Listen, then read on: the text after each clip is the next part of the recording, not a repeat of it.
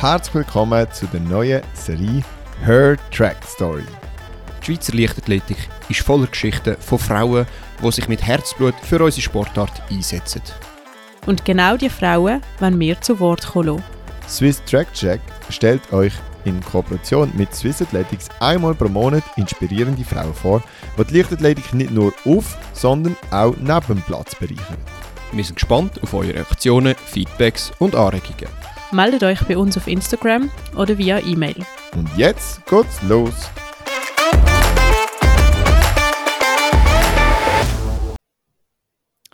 Liebe Schweiz, liebe Damen und Herren, im heutigen Podcast haben wir eine Frau bei uns, die Teilnahme an den Olympischen Spielen im Siebenkampf eher schon fast beiläufig im Lebenslauf stehen hat.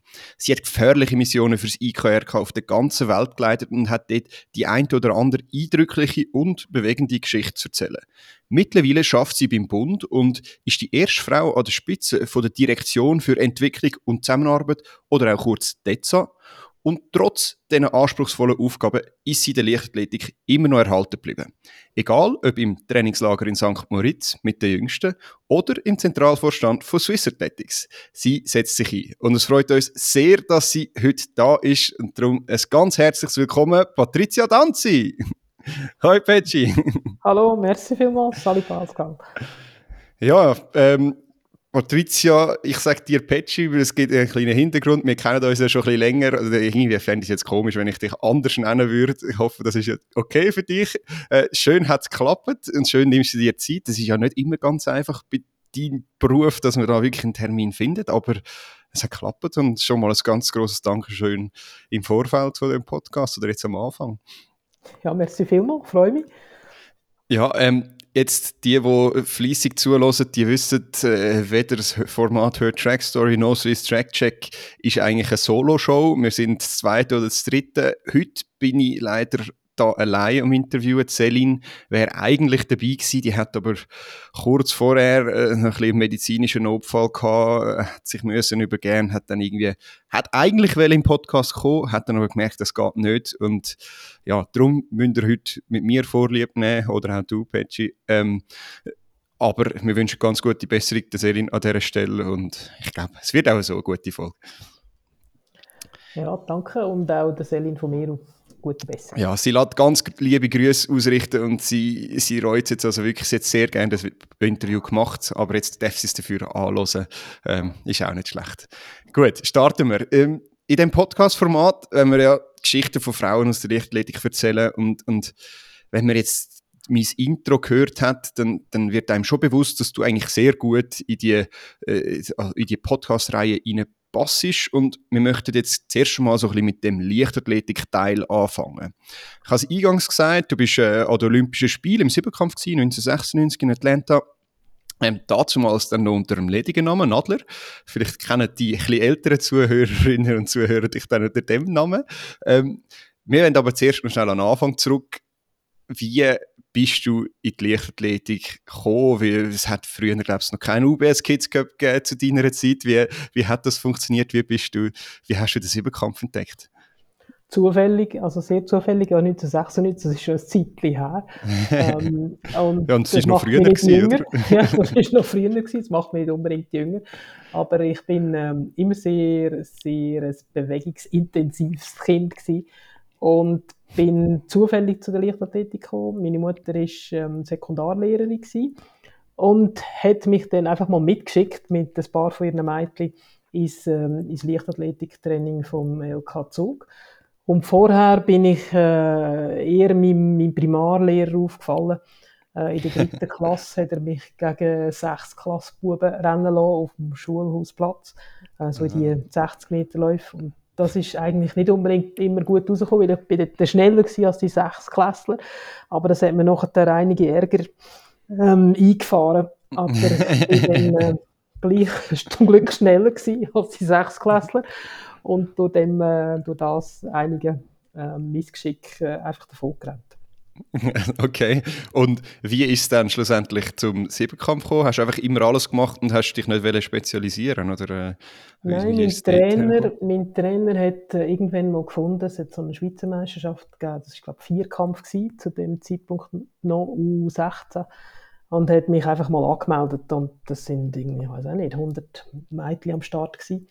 Und mhm. ich habe dann meinen Vierkampf gemacht und bin unter der Dusche und wir wären eigentlich wieder heimgegangen. Und dann hat der Trainer gesagt, Herr Sturrer hat gesagt, ja, jetzt schauen wir doch noch einfach noch die Siegerehrung. Und ich dachte, ja, ist gut. Ich war schon in den Jeans, in einem T-Shirt. Und dann habe ich den, den Vierkampf gewonnen und auf den Fotos sieht man mich mit den Jeans und dem T-Shirt auf dem Siegespodest. Und dann hat so jetzt eigentlich dann angefangen. Und ich habe schon gemerkt, dass ich alles ein bisschen ähm, ein bisschen kann. Es gibt so zwei, drei Disziplinen, mhm. die ich nicht unbedingt sehr gut können. Aber die Freude am, an den verschiedenen Disziplinen und äh, der Monotonie auszuweichen, das ist eigentlich auch noch bis jetzt ähm, sehr gut über die Runde gekommen. Also ich habe immer noch jetzt Freude an vielen Sportarten, vielen ja. Bewegungsmöglichkeiten, möglichst nicht einseitig und möglichst äh, vielfältig. Ja, ich glaube, das haben wir Mehrkämpfer einfach alle so ein bisschen gemeinsam. Ähm, du sagst, du hast ein paar Disziplinen gehabt, die du nicht so gut hast können. Heißt aber nicht unbedingt, dass, die nicht, dass man die nicht gern macht. Und trotzdem ist meistens das, was man gut macht, schon eher die Lieblingsdisziplin. Was, was ist deine Lieblingsdisziplin gewesen? Weitsprung. Weitsprung. Ja, dort ja. bist du auch recht gut gewesen. Mit 36 oder 32 oder was? Irgend so ja, etwas genau. habe ich im genau. Kopf, gell? Das stimmt. Das ist richtig. ja, das habe ich sehr gut gemacht. Das habe ich auch äh, sehr früh auf dem Pausenplatz sind wir in die Sandgrube reingekommen. Ja. Und äh, Hürdenlauf hat mir auch gefallen und Speerwurf, ich glaube Speerwurf ist vom Schneeball schiessen gekommen. wo, wir, äh, wo du Ärger eingesammelt hast. ja, dort auch, ja, dort auch. Anderen Ärger aber auch. Und das sind so die drei Sachen, die ich am, am liebsten gemacht habe. Okay, und, und wie ist denn das gelaufen? U16, äh, Vierkampf gewünscht, äh, sind das Schweizer Meisterschaften, hast du gesagt? Ja. Ähm, und dann kommt man in ein Kader, oder wie, wie bist denn du dann in die Karriere-Leistungssport hineingekommen? Es war leider noch nicht ganz so organisiert, gewesen, wie, wie das heute der Fall ist. Ähm, ich habe dann einen Fünfkampf gemacht und dann irgendwann einen Siebenkampf und dann in dem Moment, wo es Siebenkampf war, dann ist es dann in ein Kader gegangen. Und die Leistung, also auch, auch jetzt, also mit Schule und, und, und Sport, und ich habe irgendwie in einem, in einem Dörfli außerhalb von Zug gewohnt, mit dem Töffli oder mit dem Zug. ins Training, es ist schon nicht ganz immer einfach gewesen. Aber es ja. hat einen gelehrt, sich zu organisieren, die Sachen, Hausaufgaben und andere Sachen relativ schnell zu erledigen und dann auch Prioritäten setzen. Aber äh, nicht immer, nicht immer einfach. Und das Kader ab dem, ab dem Siebenkampf ist das, äh, so okay. ich mich erinnern kann, dann äh, auch in Macklingen sehr viel natürlich trainiert. Und, und wie, wie ist das gewesen? Du, du, du erzählst jetzt so ein bisschen so, als ob du da wie so ein bisschen planlos rein, reingekommen bist, irgendwie so ein bisschen, ja, so ein bisschen unschuldig, ja, ich bin ja noch gut. Ähm, ist der Traum von diesen Olympischen Spielen, ist der von Anfang an da gewesen? Hast du vielleicht auch Vorbilder gehabt, wo dich hast daran orientieren oder ist das wirklich so, bist du reingeworfen worden und ähm, ja, ist halt so gekommen? Also ich weiss noch, ich bin sieben und mit meinem Onkel haben wir Fernsehen geschaut und dort sind die Olympischen Spiele, also das ist noch viel länger her, fast nicht mehr wahr, äh, in, ähm, in Montreal 76 gelaufen. Und ich habe meinem Onkel erklärt, ich werde auch mal an Olympische Spiele gehen. Okay. Und er hat gesagt, ist gut, dann fange ich einfach mal an zu trainieren. Und dann bin ich, glaube sofort in die Garten gegangen und habe angefangen. Aber es war schon etwas, gewesen, was mich fasziniert hat an sich die, die ganze, die, die ganze ähm, Sportwelt, mehrere Sportarten zusammen, ähm, viele Länder, also alle Länder dabei zu haben, das Ganze drum und dran und mit Athletinnen und Athleten von vielen Ländern zusammenkommen, das hat mich fast mhm. noch mehr fasziniert als der, der Sport oder der Wettkampf äh, an sich. Okay, okay, dann äh, ich habe irgendwie schon Vermutungen, was dann später im Verlauf des Gesprächs könnte hingehen. Ähm, jetzt bleibt mir aber noch so ein bisschen bei den Anfängen. Du hast ja schon dann recht bald dann eine erste internationale Wettkampfluft geschnuppert, U20 EM in, in, in Großbritannien 1987. Ist jetzt schon wieder ein bisschen näher, ist schon nicht mehr so weit weg. Also alles, was im letzten Jahrtausend ist, ist schon ja, gut, das stimmt. Siebter Rang, 5373 Punkte. Ähm, was, was, wie ist das gewesen? Was hat die Idee so ein bisschen beeindruckt? Das war wahrscheinlich ganz neu für dich gewesen, so etwas, oder? Ja, es war neu gewesen und ich habe zwei Sachen gemacht. Das eine war Weitsprung gewesen und das andere Ah, du hast sogar beides gemacht. Ja, Okay. und ähm, zuerst Weitsprung. Und was mich dort kann erinnern am Tag vor dem Weitsprung habe ich meine, meine Kontaktlinse ähm, äh, das Lavabo abgespielt, irgendwie Oh. ab 10. Dann ist irgendwie noch der, der Plombier, der Klempner, ist irgendwie noch gekommen und hat sie probiert rauszuholen, aber hat sie nicht, hat sie nicht gefunden. Und dann habe ich müssen, entweder ohne oder mit einer Kontaktlinse Weitsprung ähm, den Okay. Vorkampf machen. Und habe dann das gemacht und einfach gewusst, ich muss für den Siebenkampf muss ich zwei Kontaktlinsen haben, sonst kann ich keinen Hochsprung machen. Höher, dann ist auch kompliziert und überhaupt. Du hast in dem Fall schlechte Augen. Also schon, oder? Ja, es geht, ich habe sie dann irgendwann gelasert, aber Okay. es ist so minus drei, minus zwei, Okay, ja, sie aber wäre schon- schon gegangen, aber so für zum ein bisschen Ja, ja. feinjustieren eher nicht so. Und Okay. dann sind wir mit dem, ähm, mit dem Rolf Weber ist das gewesen, sind wir in in eine Optikladen und ich habe den Kontaktlinsen mir noch müssen zwischen den beiden Wettkämpfen äh, neu anpassen lassen. Das kann mich noch gut erinnern. Und es war ein Wettkampf, gewesen, da sind die Oststaaten noch dabei, gewesen, also DDR, Mhm. Bulgarien, Rumänien, der, der eiserne Vorhang war noch voll drin. Gewesen. Mhm. Und das haben immer die Ostdeutschen oder die Russen oder die Bulgaren, also die meisten Wettkämpfe haben sie gewonnen. gehabt. Und ich, am Schluss habe ich die ostdeutsche Nationalhymne sogar auswendig können. es, das, ist, das ist auch sehr, sehr eindrücklich. Gewesen. Ja, Und oh, auch die Kontakte, die die Athleten gesucht haben, äh, eigentlich fast schon im Geheimen, entweder auf den Toiletten oder im Umkleideraum oder im Lift, äh, im, im Athletenhotel. Sehr, sehr spezielle Atmosphäre. Sehr speziell. Ich bin nachher auch ein paar Mal ganz kurz nachher noch im Osten gewesen, also in, in Tschechien und und in Mhm. Russland. Und das ist etwas, wo, einem, wo mich persönlich sehr prägt hat. Also die, Ja. die, die Teilung von der, von der Welt, wo jetzt wieder leider ein bisschen Aktualität gewonnen hat. Ja, ja, es, es wird leider schon recht früh ungewollt ernst, aber ja, es ist wirklich so. Aber ich kann mir vorstellen, dass das sehr prägend ist. Du redest jetzt auch gar nicht eigentlich von deiner sportlichen Leistung, wo, wo ja eigentlich gut war, mit einem siebten Rang im, im Siebenkampf. Und ich weiß nicht, was ist, was ist dann im Weit geworden? Hast, hast du dich für das Final qualifiziert?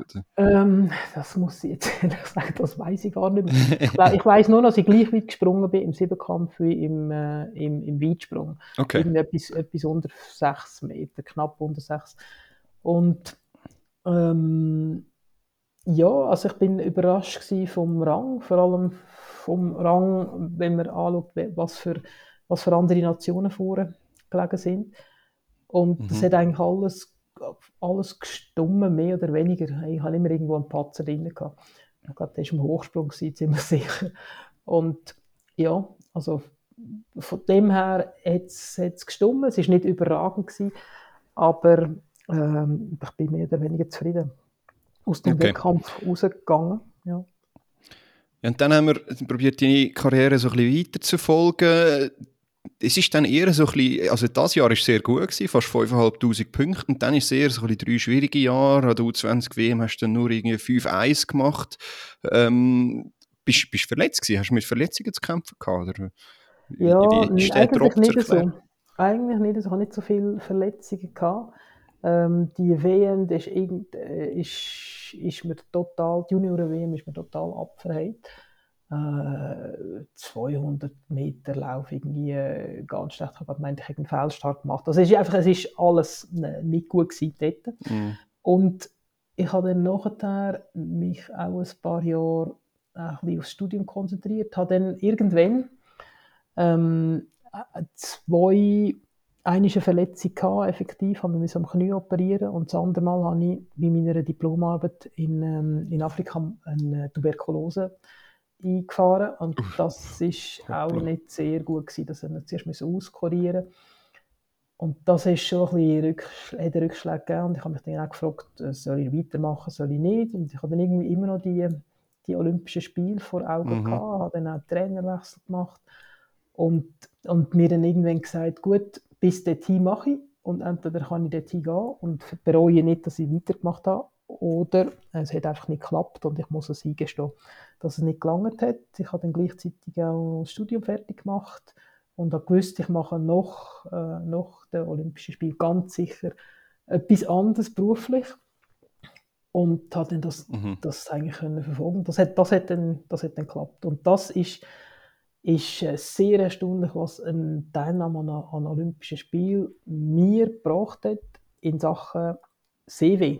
Also, ja, ja. Äh, wenn man die gleiche Ausbildung hat, die gleiche Jobmöglichkeit hat wie andere auch, wenn man das auf dem CV hat, dann ist bei jedem Jobinterview egal und sogar noch jetzt, äh, also bei dem Job, den ich jetzt habe, ist das sofort das Thema. Mhm. Vielleicht nicht ganz am Anfang, aber innerhalb des Jobinterviews kommt das plötzlich auf.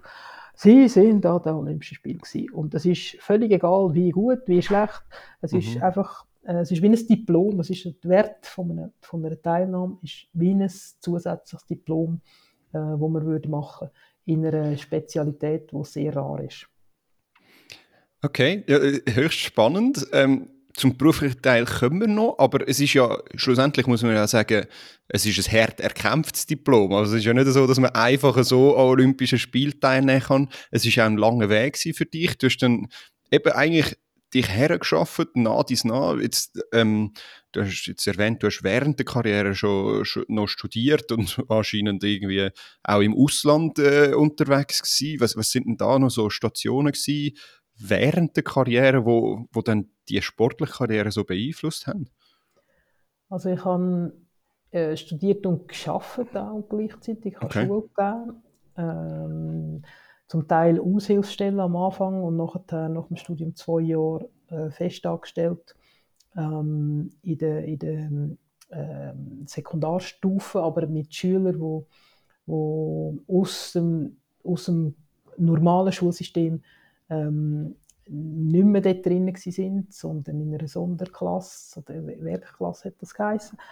Äh, hat mir nachher beruflich sehr viel geholfen, die Geduld mhm. und äh, die speziellen Bedürfnisse auch. Äh, und der Wunsch auch, die Leute irgendwie weiterzubringen, egal wo sie gerade sind, einfach immer ein, Stu ein Stück weiter. Und das sind so, ähm, so Sachen, die natürlich viel Energie kostet. Das ist mir eigentlich erst nachher wirklich bewusst worden oder jetzt auch, ähm, wenn man vergleicht, wie das die Athleten heutzutage machen, dass mhm. man die Energie wirklich probiert zu bündeln für etwas und nicht noch zwei, drei andere Sachen macht. Äh, ich weiß nicht, ob es mir, mir besser gegangen wäre. Ich bin immer jemand, der auch noch mental, also hohe Herausforderungen sucht, die nicht nur sportlicher Natur sind, sondern wo ich mich auch sonst irgendwie kann ein bisschen entweder weiterbilden oder weiterbringen und das habe ich dann natürlich gehabt. Ein bisschen viel vielleicht, äh, mhm. wenn, man das, wenn man das analysiert. Und äh, ja, also sicher nicht, äh, nicht immer einfach gewesen. Okay, und trotzdem hast du es dann eben geschafft. Äh, du hast dich immer wie mehr diesen 6000 Punkten äh, angetastet. Und ich glaube, ist dann 1996, wirklich in dem Jahr, wo dann die Spiele sind, hast du dann deine ersten 6000er oder ja. die einzige, ich weiß es gar nicht, gemacht. Ja. Äh, 6010 Punkte in Götzis. Äh, kennen wir natürlich äh, sehr gut. Dezumals noch Platz 3 äh, auf der ewigen Bestenliste. Mittlerweile ähm, ist nur noch in Anführungsschlusszeichen Platz 13. Zelling könnte jetzt sagen, sie hätte dich überholt, wenn sie jetzt da wäre. Ähm, aber was ist dezumals für, für dich wert gewesen, die 6000 Punkte? Also ich habe schon immer ich würde sagen, eine meiner Stärken war meine mentale Stärke. Ich bin sportlich sicher nicht schlecht gewesen, aber nicht bei den allerbesten. Mhm. Äh, und das hat man auch gesehen mit Training und Wettkämpfen. Ich konnte mich in einen Wettkampf steigern. Das hat sehr viel Energie gebraucht jeweils. Aber die 6010 Punkte zum Beispiel habe ich mir ähm, vielleicht drei, vier Monate oder vielleicht sogar ein halbes Jahr vorher dann mein Bett angeklebt, was das für Leistungen sind, für 6000 Punkte zu haben. Mhm. Und das mit verschiedenen Leistungen, ist noch 6010 gewesen. Das ist neben meinem Bett gehangen. Und dann bin ich von Götzis zurückgekommen und habe das gesehen. Das ist genau auf den Punkt die Zahl gewesen, die neben meinem Bett gehangen ist. Okay. Und ich glaube, es hätte können hageln oder schneien oder irgendetwas. Ich, ich habe mich auf das so können konzentrieren ähm, und habe dann wirklich können an dem Tag oder an beiden Tagen die Leistung abrufen Was ähm, vielleicht der Nachteil ist, dass ich das dann nicht immer machen konnte. Also es ist so ein Mhm. riesiger Aufwand gewesen, mental, dass das äh, ich, ich nicht immer geschafft habe. Und ich habe auch äh, vom, vom sportlichen Potenzial her bin ich jemand gewesen, der sich relativ schnell erholt hat. Aber ich nie wirklich können ins Dunkelrote, in den dunkelroten Bereich hineinkommen. Okay. Ich, es gibt auch, ich weiß nicht, ob es das immer, das gibt es glaube ich nicht mehr, so die Stunde Zehnkämpfe und die Dreiviertelstunde Ja, nur Siebenkämpfe. noch sehr wenige, ja. Nur noch sehr wenige. Und das habe Ja. ich mal zwei oder dreimal können machen. Und das Erstaunliche war bei diesen, bei diesen Wettkämpfen, ich bin fast gleich gut gewesen in drei Viertelstunden, in zwei Tagen. Also ich habe mich wirklich in zwei, drei Minuten fast gänzlich erholen für die nächste Disziplin. Und der Unterschied im Vergleich zu den anderen Athletinnen ist, ist viel, viel kleiner gewesen. Also das wäre für mich die Disziplin gewesen. Drei Viertelstunden, Siebenkampf. Ja. Vielleicht Und- wär, ist ja dann das für die Zukunft, wenn man es noch ein bisschen anders muss gestalten muss, weil sie ja wollen die Mehrkämpfe rausstreichen. Aber das ist ein anderes Richtig, ja. Thema. Ja, dann können wir dann bei den Veteranen wieder schauen. genau. Okay, äh, sehr spannend. Äh, äh, Du hast meine Frage beantwortet. Ich wollte stellen, wo ich wollte sagen, wieso hast du das nicht jedes Mal gemacht mit diesen Punkten aufhängen nach dem, neben dem Bett? Ähm, dort hat es funktioniert in Götzis. Ich glaube sowieso ein, ein Traumjahr gewesen. Du hast 14 Einzel-PBs gemacht im Siebenkampf. Und dann hast du noch, was ich ganz kurios finde, im Dreisprung bist du noch 13.04 gesprungen. Ja. Also das ist auch Ja. nicht ohne. In der Schweiz wärst du jetzt Schweizer Meister. Ja, also das ist immer weg gewesen. Die, die habe ich mit meinem Trainer gehabt, mit dem Jürg Meile. Ich habe gesagt, ich schlage ihn im, im Dreisprung. und der Deal war, erst nach dem Siebenkampf, äh, nach dem Siebenkampf-Wettkampf darf ich das machen, also wegen der Verletzungsgefahr und so weiter. Aber auch von, ich bin ein Gumpi, also auch mit Weitsprung und, und all das, die, die Sprünge und auch die Plio-Sprünge und alles, was Sprünge ist, das habe ich immer sehr, sehr gerne gemacht. Und ich habe wirklich unbedingt wollen, so einen Dreisprung ähm, machen und die 13 Mhm. Meter springen. Und das, äh, gut, es ist schon ein rechter Verschleiß, wenn man es vor allem nicht technisch super springt. Äh, Rücken, Knie und so weiter. Also ich, nicht, ich bin nicht sicher, dass das eine Karriere äh, Versäumnis war. Aber ich, äh, das, das habe ich sehr, sehr gerne gemacht. Okay, spannend. Aber das war nach dem Spiel in dem Fall? Ja, das Okay, ist, gut. das ist ja. Weil es hat ja noch die Spiel gegeben, 96 Atlanta, 5803 Punkte, 23. Rang. Eben, du, du hast schon Anfang an gesagt, das ist jetzt nicht die Leistung gewesen, du bist nicht im Diplomrang gewesen und trotzdem ist es, glaube ich, schon für jeden Athleten sehr speziell. Was ist für dich so in Erinnerung geblieben, dieses Spiel? Ja, also es ist auch einer von, ich habe gewusst, das ist der letzte grosse Wettkampf, äh, den Mhm. ich werde machen. Und darum habe ich es wirklich können äh, geniessen. Und der Vorteil ist, wenn man einen Siebenkampf macht, ähm, dann kann man zwei Tage lang auf der Bahn sein, auf Mhm. der Piste sein. Und egal, ob man gut ist oder nicht, man kann immer wieder gehen. Es ist nicht ein Finale, wo man sich muss erkämpfen muss, sondern man kann siebenmal antreten. Und ich konnte siebenmal das wirklich geniessen.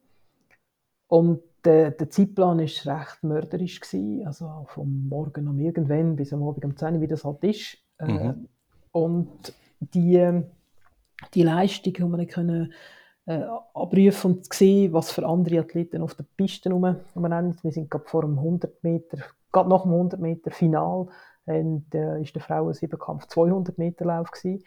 Und dort hat man sich wirklich fast nicht können auf den 200 Meter Lauf konzentrieren mit die, die, die Finalisten vom 100 Meter Lauf, dann hat man fast nicht getraut, über den Weg zu laufen. Wie Tiger sind die dort auf dieser Bahn, auf dieser Einlaufbahn gewesen. Und das ist recht faszinierend, äh, Mhm. gewesen, das von, von ganz nah äh, können zu erleben. Das sind so die, die Eindrücke, die ich, wo ich, können, wo ich können mitnehmen konnte. Ich war nicht in, in Höchstform. Gewesen. Ich habe vor den Olympischen Spielen einen Grip. Gehabt. Ähm, Was für eine weiß ich nicht, aber ich konnte einige Wettkämpfe nicht können machen und habe mich dann bis zu dem Spiel zwar erholt, aber nicht ganz in, in Bestform gewesen. Okay, spannend. Ähm, aber eben, ich finde auch sehr spannend, was du jetzt schon ein, zwei Mal erwähnt hast. Du hast gewusst, okay, dieses Spiel, das ist der letzte große Wettkampf und dann ähm, ist fertig. Ist dort nach diesem Spiel schon klar gewesen für dich, wie es weitergeht in deinem Leben? Ja, Also es war eigentlich dein Höhepunkt, gewesen, dein absoluter Karrierehöhepunkt. Du hättest ja noch können sagen ja nein, eigentlich, wieso aufhören, wenn es am besten ist? Man könnte ja noch besser Genau. werden vielleicht. Genau. Und irgendwie habe ich gespürt, das ist eben nicht der Fall. Okay. Also ich habe mich so konzentriert, vielleicht vom Körperlichen wären noch ein, zwei 100 Punkte, 100, 200 Punkte drin gelegen. Sicher, ich habe bei, bei den, bei den äh, Siebenkämpfen nie sieben Bestleistungen gemacht. Das ist eh selten, Ja, aber gut, auch nicht ja. wirklich viel Bestleistungen gemacht, vielleicht eine oder zwei. Ähm, nie vier, fünf aneinander gereiht. Es wäre sicher noch besser gekommen, körperlich. Ähm, mental bin ich nicht sicher. Äh, ich habe Mhm. äh, das Studium fertig gehabt, ich habe die, die äh, Schuljahr gemacht und ich habe mich ähm, zwei Jahre vorher, also am 94, ich glaube ist das gewesen, oder 95, beim IKK beworben und Mhm. die haben mich dann auch genommen und ich gesagt, ich komme dann, äh, komme dann nach dem Spiel, egal ob ich bin oder nicht. Im komme ich dann- 94 hast du das schon können sagen, also im Ja. Bewerbungsprozess. Und die Nein, haben das, also dich noch- dann so nein. genommen, oder was? Erst nachdem sie mich genommen haben, habe ich das gesagt. Ah. äh, nicht vorher. ähm, und nein, sie haben zuerst, nein, es war anders. Gewesen. Sie, haben, sie haben mich genommen und haben gesagt, wir hätten gerne ein paar, äh, ein paar Jahre Berufserfahrung von ihnen. Und dann habe Aha. ich eben dann den, den, den Vertrag bekommen von der Schule. Und dann haben sie mir nochmal angerufen und gesagt, ich könnte jetzt auf Ruanda. Und ich sagte, nein, jetzt habe ich, mich, jetzt habe ich gerade einen Vertrag unterschrieben und zudem möchte ich mich noch für die Olympischen Spiele qualifizieren. Und darum komme ich dann in anderthalb Jahren. Und dann haben sie gesagt, okay, gut. Okay, höchst spannend, dass das so funktioniert. Also, ja, ähm, man muss wahrscheinlich einfach so ein bisschen frech sein und das machen. Es, es ist ja lustig. Ich, und ich, ich muss jetzt, glaube ich, ein bisschen ausholen. Wir kennen uns ja schon lange. Ich habe es schon ein- eingangs gesagt. Äh, Ich glaube, du kennst mich länger als ich mich, sozusagen. Weil wir, du bist, glaube ich, äh, mit meinen Eltern im Trainingslager gewesen. Ja, genau. Irgendwie so ist es gewesen. Und Ich kann es jetzt bin nicht noch- sagen. ich bin dort noch ein Baby gewesen. Also, Genau. ja, äh, du kennst mich eigentlich länger als ich dich. Und dann haben wir uns aber wieder getroffen beim LK-Zug im Trainingslager in St. Moritz, was ich eingangs gesagt habe. Ähm, weil ich bin ja auch ursprünglich im LKZ gewesen. Da bin ich etwa 13, 14 gewesen. Und Da hat es geheißen, da kommt so eine ehemalige Olympionikin, die kommt mit uns Training machen, da hat Petschi, oder? Und das, das bist dann du gewesen. Und ich habe die Trainings immer extrem spannend gefunden und gedacht, wow, Olympionikin. Und dann habe ich so ein bisschen angefangen, dich beobachten und habe dann gemerkt, so in diesen Trainingspausen oder am Abend oder so, bist du entweder verschwunden oder irgendwie am Laptop oder am Telefon in ganz verschiedenen Sprachen am Reden gewesen.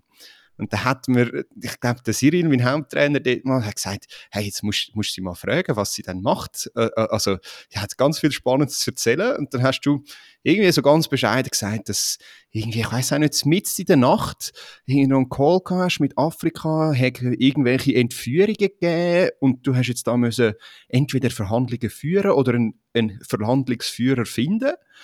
Und äh, mich hat das unglaublich beeindruckt. Ich weiß nicht, ob, das, ob ich das mir eingebildet habe oder ob das ungefähr stimmt. Kann das etwa hinkommen? Ja, das So, kann ich auch. Also ich bin unglaublich fasziniert. Was hast du Im Trainingslager die- alles gemacht. Nein, nicht im Trainingslager. Was, was, was ist dein Job beim IKRK? Weil du hast wirklich spannende Geschichten erzählt. Ja, also ich bin zuerst ähm, einfach ähm, ein, gewesen und eine Bürochefin ähm, in, in der Balka, im Balkan, nachher in Afrika, Angola, Kongo. Ähm, bin dann auch in Genf habe ich geschafft und am Schluss ähm, bin ich Direktor, Regionaldirektorin für Afrika, also zuerst für ähm, Regionaldirektorin für äh, die Amerikas, also Mhm. Lateinamerika, USA, Kanada auch. Und ähm, das, was du erzählst, ist wahrscheinlich in Afrika passiert, wo ab und zu leider äh, Leute von uns entführt worden sind, vor allem in Kongo. Also von deinem Team sozusagen. Von, Oder vom Team, ja. Und vom IKRK vom, sozusagen. vom Büro vor Ort. Ähm, und dann gibt es natürlich Krisenzellen und äh, vor allem bei Entführungen gibt es ein, ein, ein gewisses Standardprotokoll, das eingehalten wird, was man macht, ähm, mit wem man Kontakt hat, da kommen die Medien dazu, die, die Familie dazu äh, und natürlich dann die, die, die Verhandlung, die man hat. Im Kongo nicht so lang, meistens muss das Ganze in einer Woche passieren. Und das ist möglich, dass es eines von diesen, ähm, Mhm. eines von diesen Sachen war. Es hat auch noch andere, andere Geschichten gegeben in Lateinamerika, wo, wo wir mit, der mit der FARC verhandelt haben für, für Friedensverhandlungen mit der Regierung. Äh, und das ist dann auch mit der Zeitverschiebung vielfach auch dann halt Nacht passiert. Und das sind sehr spannende, spannende Aufgaben gewesen, mit sehr, sehr vielen Geschichten. Und, und, und ich nicht alle darf erzählen. Ja, ja, das ist mir schon klar. Aber wie lernt man so etwas? Also wie lernt man so etwas? Heißt jetzt einfach, jetzt, jetzt musst du das regeln, oder? Also... Ja, es ist viel, also man, man hat bei den, bei den Anstellungsgesprächen und bei den, beim Einstellungsverfahren, wo ich das gemacht habe, hat es äh, Tests gegeben. Es hat dann auch so Feldtage gegeben, wo, die Schweizer Armee in, in, in Kriegssituationen versucht hat zu versetzen. Mhm. Und dann merkt man schon schnell, ist das etwas für mich oder ist es nicht? Nimmt es mich mit? Kann ich Distanz behalten? Ähm, habe ich den Überblick? Kann ich gewisse Sachen, kann ich in der Grauzone äh, operativ sein oder, oder nicht? Und ich habe sehr schnell gemerkt, das habe ich schon vorher gewusst, dass ich jemand bin, der wo nicht immer muss Klarheit haben muss, um gut zu funktionieren. Und ich habe ein bisschen eine Mischung zwischen dem diplomatischen Geschick, aber auch ähm, die Handlungsbereitschaft, also etwas zu machen, nicht nur reden, sondern auch gleichzeitig mhm. etwas machen. Und beim IKK kommen die beiden Sachen sehr gut zusammen, weil erstens ist es eine Organisation, die von den Staaten das Mandat bekommen hat, das internationale Völkerrechts ähm, äh, voranzutreiben, ja. schützen und zu promoten. Und äh, das heißt die diplomatische Seite und gleichzeitig auch äh, das Handeln vor Ort, um die Lage, wie sie denn gerade ist, zu verbessern, äh, wo sie gerade ist. Und das sind die, die beiden Sachen, die mir extrem gut äh, zusammen funktioniert haben. Und man merkt es dann schon schnell nach einem Jahr, zwei, ist das etwas äh, oder ist das, ist das nichts. Meistens merkt man sogar schon vorher ich stelle mir vor, es ist ja eine unglaubliche Drucksituation, oder, wo du da drunter bist. Du musst auch zuerst mal mit dem klarkommen. Ist, ist das vielleicht auch etwas, was im Sport ein Stück weit angeeignet hast? Ja, also es ist nicht immer nur ähm, James Bond-mässig. Ja, ja. sondern es gibt auch sehr viele Tage, wo man entweder nichts machen kann oder muss Rapport schreiben oder wo es ähm, mehr in eine Routine hineingeht. Ähm, was, mich, was ich mitnehmen vom Sport, und das habe ich auch immer noch, ist, ich weiß, wenn es zählt, dann gibt es irgendwie einen zusätzlichen Turbo. Den gibt es einfach. Mhm. Der kommt irgendwo her. Und ich bin sicher besser unter Druck als ohne Druck. Und ja. das ist etwas, wo, wo sicher hilfreich ist in jeder Lage, immer in jedem Beruf oder im Leben sonst. Und die Tatsache, dass man mit vielen Leuten zusammen funktionieren, dass man kann ein bisschen überall schlafen, dass man ähm, die Häuser oder, oder, oder ähm, die Räume teilt mit Leuten, die man vielleicht nicht unbedingt kennt, so ein bisschen trainingslagermässig. Mhm, ja. Das hilft sicher auch, ähm, dass man sich auch kann konzentrieren für sich, dass man kann seine Bubble schaffen, wenn es muss sein. Äh, die Sachen, die lernt man im, im Sport sicher und einfach vor allem die Leistung abrufen, wenn es mhm. äh, wirklich zählt. Okay.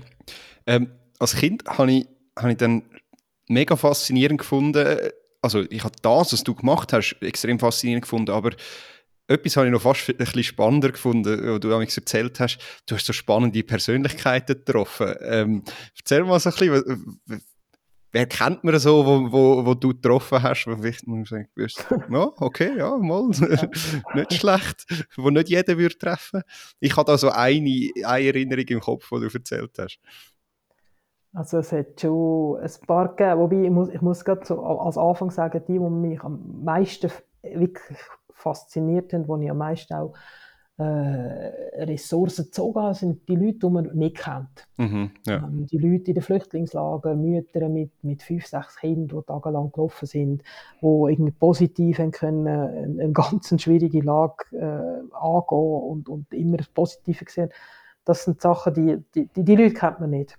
Aber ja. das sind äh, Menschen, die habe ich sehr, wenn ich jetzt mir das überlege, kommt so ein Film mit sehr viel von, von, von, ähm, von Menschen, wo, wo man leider nicht kennt, wo sehr, mhm. sehr tragische, aber auch sehr äh, reiche Stories haben. Die Leute, die man kennt ähm, und mich auch beeindruckt haben, sind äh, wahrscheinlich die Person, die mich am meisten beeindruckt hat, einfach von der Story her, ist ähm, der ehemalige US-Präsident, äh, Barack Obama. Hm. Und ich den habe ich angespielt. ja. Den haben wir eigentlich können treffen im, äh, im Weißen Haus. Das war nicht ich als, als Delegationsleiterin, sondern das war der IKK-Präsident, der die Delegation geleitet hat. Und ich konnte mit. Und das Interessante, das Lustige bei dieser Begegnung war, wir waren das vierte oder so. Und es war nicht sicher, gewesen, aber wirklich kommt zu, dem, zu dieser Sitzung. Wir hatten zuerst äh, Sitzungen mit den Beratern. Und ich habe dann so geschaut auf die Tür und dachte, jetzt geht sie dann vielleicht auf. Und ich schaue auf und dann geht die Tür auf und er läuft rein. Und das war so schon noch ein, ein spezieller Moment gewesen. Und dann sind wir alle aufgestanden und er hat dann jeden begrüßt, der Mr. President, Mr. dies und das. Und dann gibt er mir die Hand und sagt, Hi Patricia. und ich, äh, kennen wir uns. Ich habe nicht genau gewusst, was ich jetzt so sagen soll. Ein bisschen, ähm, dann habe ich gleich gesagt, Good afternoon, Mr. President. Aber das war ähm, eine, eine eindrückliche Begegnung, gewesen, vor allem auch, weil er kein, kein Dokument aufgetan Es hat alles im Stegreif gemacht. Also normalerweise, wenn man so Staatsmänner mhm. äh, sieht oder auch Minister, haben die ihres, ihre, ihre Briefing-Pack und, und dann ihre Speaking Points ein bisschen anschauen, mindestens anschauen. Er hat ja. sie zwar dabei gehabt, aber hat sie nicht angeschaut. Und ähm, hat uns eine halbe Stunde lang hat er uns empfangen. Das war eins, das eindrücklich war. Das andere, was mich auch beeindruckt hat, war der, der Papst in, in seinem ersten Jahr, okay. der jetzige Papst im ersten Jahr. Den haben wir auch in Rom, also im Vatikan, haben wir ihn getroffen. Und, und wie man zum Papstzimmer kommt, das ist sehr äh, spannend. Mit dem Schweizer Garten, okay. wo zuerst so folkloristisch ähm, angelegt ist und je näher, dass man wirklich in, in, äh, in die Nähe kommt vom, vom Papst, desto professioneller es sind erstens angelegt und mhm. funktionieren jetzt auch. Und in jedem Raum, in jedem Forum hat es eine Person gehabt. Also jeder Forum war wie ein Museum gewesen, und in jedem Raum hat, hat eine Person einem erklärt, wo die Bilder herkommen, wo die ähm, anderen Kunstwerke herkommen. Und äh, ist mir immer näher zum Papst gekommen. Im zweitletzten Zimmer hat es einen Spiegel gehabt und dann sagt er, Mensch zu mir, wenn sie nochmal in den Spiegel schauen. Und ich so, ja, warum? Ja, das ist der letzte Spiegel, vor man den, den, den Papst dann sieht und die Frauen wollen gerne noch einmal in den Spiegel schauen. Das, das habe ich dann einfach auch noch gemacht. Aber, äh, und dann hat es effektiv keinen Spiegel mehr gegeben. Und wir dürfen kein, kein, äh, kein Notizheft mitnehmen. Äh, es nichts, nichts reinnehmen. Ich habe mich gefragt, ob ich einen Zettel mitnehmen darf, so etwas aufschreiben. Nein, nein. Das ist zu Santida. Da wird nichts aufgeschrieben. Alles äh, ohne, ohne, ohne irgendwas. Und äh, okay. ja, auch, auch eindrücklich. Ja. Ja, sehr eindrücklich. Ich glaube, du hättest noch ganz viele von diesen Geschichten. Ähm, spring noch ein bisschen. Du bist ganz lange im IKRK und jetzt bist du eben im DEZA als Direktorin. Ähm, was, was ist dort deine Aufgabe? Kann man das vergleichen mit dem, was du im IQRK gemacht hast? Äh, vergleichen zum Teil vielleicht ein bisschen sicher, vor allem von den, von den Ländern, wo wir aktiv ähm, sind. Die Direktion für die Entwicklungszusammenarbeit, ähm, die ist die grösste Direktion vom Aussendepartement. Mhm. Und ich leite die und gleichzeitig bin ich verantwortlich für die Entwicklungszusammenarbeit, die die Schweiz macht, äh, weltweit, das sind drei verschiedene Gebiete. Das eine ist, das kennt man am besten, ist die humanitäre Hilfe mit dem GOG für ähm, die humanitäre Hilfe. Und das zweite ist die multilateralen ähm, Beziehungen, die wir haben mit Organisationen, UNO-Organisationen, SIKAR gehört auch dazu, ähm, und NGOs, äh, Schweizer NGOs, die wir unterstützen und unsere Partner sind. Und das dritte, ähm, das sind die bilateralen Kooperationsprogramm, das wir mit, mit 35 Ländern haben, wo wir über mehrere Jahre, meistens 10, 12 oder noch länger, ähm, in verschiedenen Gebieten äh, Entwicklungszusammenarbeit macht, äh, mit einem Land, um verschiedene äh, Aspekte wie Governance oder Dezentralisierung, äh, Rechtsstaatlichkeit, Wirtschaftsförderung äh, über mehrere Jahre zusammen äh, umzusetzen probiert. Und mhm. das sind das sind Aufgaben, wo, wo auch sehr viel, viel, sehr vielseitig sind, sehr vielseitig und mich auch mit sehr vielen Leuten in Kontakt bringt. Bei mir mit der Schweizer Innenpolitik in Kontakt, dass das beim IKK der Fall mhm. war. Ähm, und es ist, äh, im, im IKK ist vor allem der humanitäre Bereich sehr dominant gewesen, also eigentlich nur. Und jetzt äh, mit den multilateralen, mit auch den Entwicklungsbanken und äh, Entwicklungszusammenarbeit ist da noch, sind noch zwei Gebiete dazugekommen, wo ich bisschen weniger zu tun hatte vorher.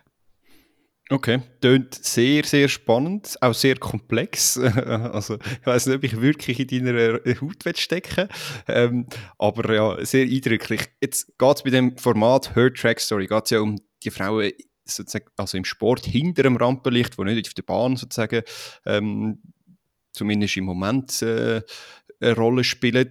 Und du bist ja jetzt wirklich in einer Szene tätig oder in Positionen tätig, wo ich das Gefühl habe, ich behaupte jetzt das mal, das ist schon eher männerdominiert. Ähm, du bist ja, glaube ich, auch die erste weibliche Direktorin vom DEZA. Bist du je auf Probleme gestoßen weg deinem Geschlecht in deinen Positionen? Nein, eigentlich eher umgekehrt. Also ich habe im IKK schon einige Positionen gehabt, wo ich die erste Frau war, die das gemacht hat. Ähm, ich habe das bis jetzt eigentlich eher als einen Vorteil angeschaut. Und zwar, weil ich würde sagen, die Gesellschaft ist bereit, dass Frauen Verantwortung übernehmen mhm. können und sollten. Und meistens sind ähm, die Organisationen oder die Einheiten ähm, auf der Suche nach Frauen, die das auch gerne machen. Okay. Und ähm, ich bin eigentlich immer aufgefallen und dadurch habe ich, ich habe das Gefühl, ich habe eher, eher Vorteile gehabt. Ähm, ja, also auch bei dieser Arbeit. Es ist eigentlich erstaunlich, dass das noch nie vorher eine Frau gemacht hat, weil Themen, Entwicklungszusammenarbeit, ja. ist, sind wirklich keine männerdominierte dominierte Themen. Ja, das glaube ich. Äh, jetzt finde ich aber noch spannend, du bist ja auch in Afrika oder so, in Ländern gewesen, wo die Frau ja doch oft unterdrückt wird. Wie war denn das dort? Gewesen? Ja, auch in Lateinamerika. Also dort schon, also, wir überraschten halt ja. häufig. Auch, vor allem, ich habe viel im IKK mit den Militärs zu tun gehabt. Äh, Gefangenenpsyche und ähm, das, das, internationale Völkerrecht, äh, das ist das Kriegsrecht, das heißt automatisch sehr viel auch mit grossen Armeen, mit den USA, mit den verschiedenen ähm, CENTCOM, East, äh, Southcom und so weiter. Das ist dann schon eher männlich dominiert. Und dann muss man einfach erst äh, erstaunen. Und eines okay. von diesen Sachen, die wirklich immer wieder erstaunt hat, jetzt kommen wir wieder zurück zum Anfang, ist, weil die Leute dann immer meine Serie hatten. Und ich weiß noch genau, einmal bin ich, ich bin in, in Guantanamo und habe Gefängnisbesuch gemacht und äh, der Commander ist mit seinen Truppen am Morgen joggen. Und äh, die, auf dieser Insel, also auf dem ja, ja, Teil von der Insel, bin ich dort, ich bin dann auch gut joggen am Morgen, aber nicht gewusst, dass die auch gehen. Und der hat mich gesehen. Und am Schluss von dem Gefängnisbesuch haben wir das Debriefing machen mit dem Commander. Und dann hat er angefangen, ich bin eine Zivilistin und eine Frau und nicht Amerikanerin. Also alles, was eigentlich nicht wirklich gezählt hat. Und dann hat er gesagt, ja, also er hat doch müssen anfangen, er hätte mich heute Morgen gesehen, an dem Morgen gesehen, rennen. Und schlimmer noch, ich bin schneller gerannt als seine Truppen. Und das ist doch äh, äh, sehr erstaunlich. Und dann ist das Debriefing nachher relativ gut äh, vonstatten gegangen. Also das kann schon helfen. Okay. Also Und, würdest du sagen, der Trick für Frauen in so Berufswelten, wo doch immer noch Männer dominiert sind, äh, ist beeindrucken oder, oder Sport machen überraschen. oder ja, überraschen. überraschen. Überraschen. Okay. Überraschen. Ähm, und äh, es gibt ein Sprichwort, das heißt Use soft words and hard arguments. Und das ist so mhm. ein bisschen das, wo man, ein bisschen, wenn man das kann und nicht probieren, zu sein, wo man nicht ist. Ähm, äh, sich selber sein und, und, und überraschen. Und, und es ist relativ einfach, in, diesem, in einer so einer Männerwelt zu überraschen als Frau. Weil einfach okay. relativ, ja. die Erwartungen sind relativ tief. ich, ich hoffe, das ändert sich jetzt mit der Zeit. Ich glaube, es wird ja ein bisschen besser. Ähm, ja. Kommen wir noch zum Schluss noch ein bisschen zurück zu der Leichtathletik. Du hast ja lang nicht so viel zu tun mit Leichtathletik, meinte ich. Ähm, und jetzt bist du seit ein paar Jahren wieder im Zentral, oder du bist jetzt im Zentralvorstand von Swiss Athletics und das ist, glaube ich, das Ressort Ethik und Personal unter dir, oder? Ich weiß nicht, wie man das nennt, ob es ein Ressort ja. ist, aber hey, kannst du vielleicht mal sagen, was ist deine Aufgabe, was machst du da? Ja, also das ist ein, ein, ein interessanter Punkt auch. Also mir hat ähm, Monika Moser angerufen, irgendwann einmal äh, 2020 und gesagt, du, ähm, Zentralvorstand Swiss Athletics, hättest Interesse gesagt, Gottes Willen, ich habe sonst so, viel zu tun. Ist Ja, eben, ja. Und gesagt, ja, so drei, vier Sitzungen. Und dachte ich, ja, ja, genau. Und das ist natürlich nicht gewesen, drei, vier Sitzungen, aber ich kann eigentlich immer schon wollen, im Sport etwas zurückgeben. Mhm. Äh, weil ich habe sehr viel bekommen, sehr viel profitiert, auch menschlich und, und auch beruflich und habe immer gefunden, wenn ich etwas zurückgeben kann, dann mache ich das. Und dann habe ich zuerst müssen meinen Chef fragen, äh, kann ich das machen? Und der sagt dann, was, was, wieso, hast du zu wenig zu tun? Und ich ja, doch, nein, eigentlich habe ich schon genug zu tun. Das ist es nicht. Und ich gesagt, ja, was, was, kommst du etwas über? Ich gesagt, ja, ein paar Turnschuhe und ein T-Shirt. ähm, und dann hat er, ist er auch eher erstaunt gewesen, auch er erstaunt. Und äh, ich habe dann gefunden, gut, ich probiere das mal. Ich würde eigentlich sehr viel mehr machen und äh, es gibt auch viel mehr zu tun auf diesen Dossiers, die du jetzt gerade genannt Mhm. hast. Äh, es hat keine Ethikkommission gegeben, als ich angefangen habe und ich habe dann die können, dürfen sozusagen gründen oder leiten jetzt auch. Ähm, und das ist ein Element, das ich finde, im heutigen Sport äh, braucht es das.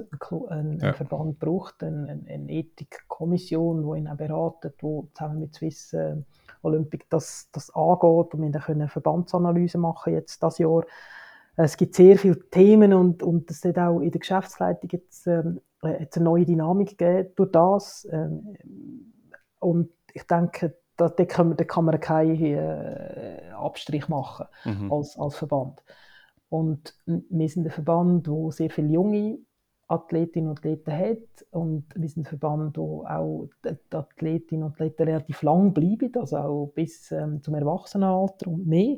Und wir sind ein Verband, wo Trainer und Funktionäre sehr lang auch, auch bleiben. Und ich denke, dass, dass man die Ethik-Sache ähm, gut versteht, was ist es, was ist es nicht, was macht der Verband, was macht ähm, äh, Swiss Sport Integrity und so weiter, ist, ist sehr, sehr wichtig. Und es gibt noch sehr viel mehr zu machen. Und Ja. ich kann, meine Frustration dort ist, ähm, ich habe eigentlich immer noch zu wenig Zeit für äh, noch mehr zu machen, was es noch zu machen gibt. Ja. Ja, aber dass du überhaupt schon dir kannst Zeit nehmen für das oder dir Zeit nimmst, zumindest für das, ob es kannst, ist dann eben die, andere Frage, ist ja schon mal sehr äh, lobenswert. Ich glaube, wir könnten noch viel länger reden. Ähm, wir müssen jetzt einen Schluss machen, ich habe es dir versprochen, aber wir können dich nicht gehen lassen, ohne dass wir unseren tiefen psychologischen Test noch kurz mit dir durchführen, unseren Swiss Track Mentality Check.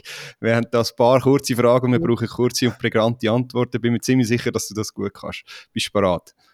Okay, so, Pizza oder Pasta? Pasta.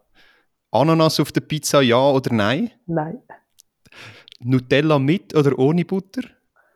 ohne. Und jetzt, die Frage nimmt mich Wunder bei dir. Wenn du jeden Tag zwei Stunden mehr hättest, was würdest du mit diesen zwei Stunden machen? Ethikprojekt von Swiss Athletics. Ähm, lesen. Äh, ich würde sicher mal ein Buch von A bis Z lesen. Ähm, ich würde wahrscheinlich ein bisschen mehr Sport machen. Von außen vor allem. okay. Jetzt, die Frage, die habe nicht ich aufgeschrieben, aber ich, vielleicht gibt es einen Hintergrund. Lieber ein graues oder lieber ein rosa Sofa? Sagt ihr das irgendetwas? Sagt man das ja, aber ich würde lieber rosa, ja. Und ich glaube, kann der Hintergrund sein, dass du in einer WG lebst mit jemandem, der dem Podcast durchaus auch bekannt ist? Jawohl, in, äh, in Bern seit ein paar Monaten. Bin, also ich, ich, bin, ich wohne in Genf äh, Ja, eigentlich. Ich okay. bin unter der Woche zu Bern. Ähm, bin unter der Woche zu Bern, äh, will ich in Bern arbeiten und bin seit ein paar Monaten mit äh, Caroline Agnew in einer, in einer WG in der Längasse. Sehr cool. Die Caroline Agnew, äh, auch Siebenkämpferin, ähm, doch 350 Punkte mehr oder so als du im Siebenkampf. Gibt es da so ein bisschen Konflikt? also nein, nein, nein, nein, gar nicht. Also Wie ist das stand gekommen? Wie, wie, wie, wie passiert so etwas? Das ist zufälligerweise zustande gekommen. Ich habe irgendwann einmal gesagt, weil wir haben unseren Standort gewechselt in Bern. Ich suche ein Zimmer oder, oder irgendetwas. Und ich habe das mal äh, gesagt an einem, äh, die Bern breit, breiter gestreut. Okay. Und sie ist dann auf mich zugekommen und gesagt, du könntest dir vorstellen, das mit äh, mir zu machen. Und ich bin eigentlich erst du. Ja, schon, ich bin einfach leicht älter, und, ähm, aber WG erprobt und erfahren.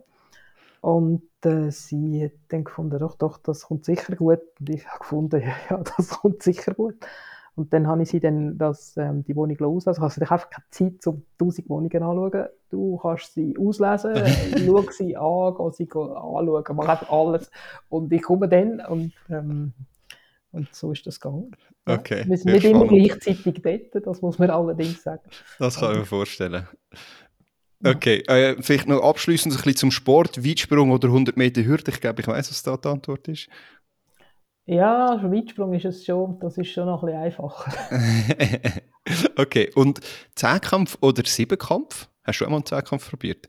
Ich habe ähm, noch nie einen gemacht, würde es super gerne, hätte ich super gerne gemacht. äh, ein Stabhochsprung, das wäre genau auch so etwas gewesen für mich, so ein bisschen, ein bisschen, etwas, ein bisschen anders.